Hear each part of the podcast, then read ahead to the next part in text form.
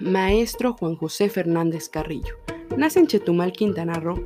Desde muy temprana edad estuvo involucrado en los negocios familiares relacionados con el sector de los servicios, principalmente el turístico. Incursión en el mundo de la hotelería como propietario de los establecimientos Hotel Sol Caribe y Hotel Fernández. En Chetumal, Quintana Roo.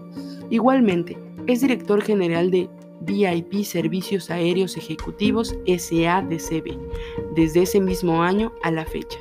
Como actividades complementarias, ha sido secretario ejecutivo del Fideicomiso de Apoyo a la Hotelería en el estado de Quintana Roo del 2016 al 2010 y director administrativo y financiero del Fideicomiso de Selja del 2000 al 2002.